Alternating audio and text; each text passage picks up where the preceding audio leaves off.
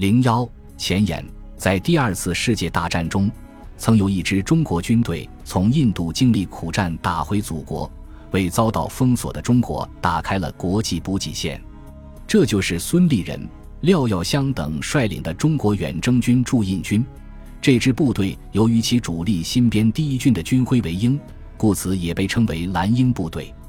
本书主要描述中国驻印军扩编并打通中印公路返回祖国的过程，同时描述云南的远征军部队粉碎日军段作战的过程。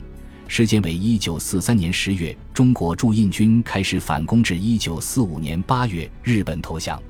笔者因为长期在日本工作，从日方资料中收集到大量日军在缅北滇西与中国军队交战的材料，因此萌生利用日本史料。重新介绍这段历史的思路。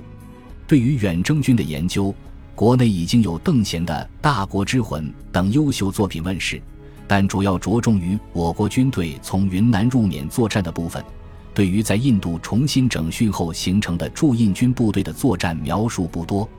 实际上，这支部队在训练装备上十分独特，几乎完全按照当时美军的标准建立。并在与日军的作战中取得了辉煌战果，证明了中国将士的优秀。按照日军记载，归国的远征军共计歼灭日军一个师团主力，重创三个师团和一个独立混成旅团。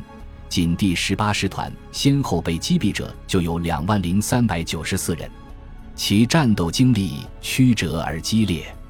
远征军的缅北之战是中国军民在抗战中辉煌的一幕。而且，无论是从日军的描述，还是从当年中国老兵的回忆，都可以感受到远征军强烈的爱国主义色彩。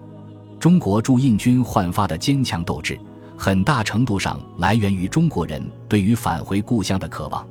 这段历史也反映了中、英、美在二战期间合作而又相互疑虑的客观情况。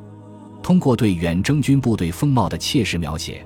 我们还能理解其在对外战争中与内战中截然不同的表现和命运，以及远征军系将领在国民党政府内部遭到清洗的历史原因。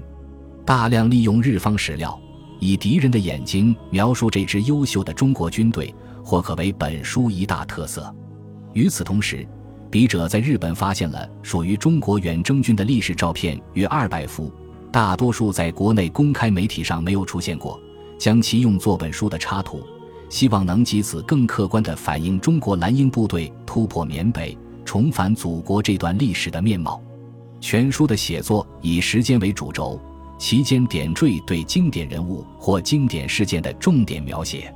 萨苏，二零零八年十一月二十三日于北京。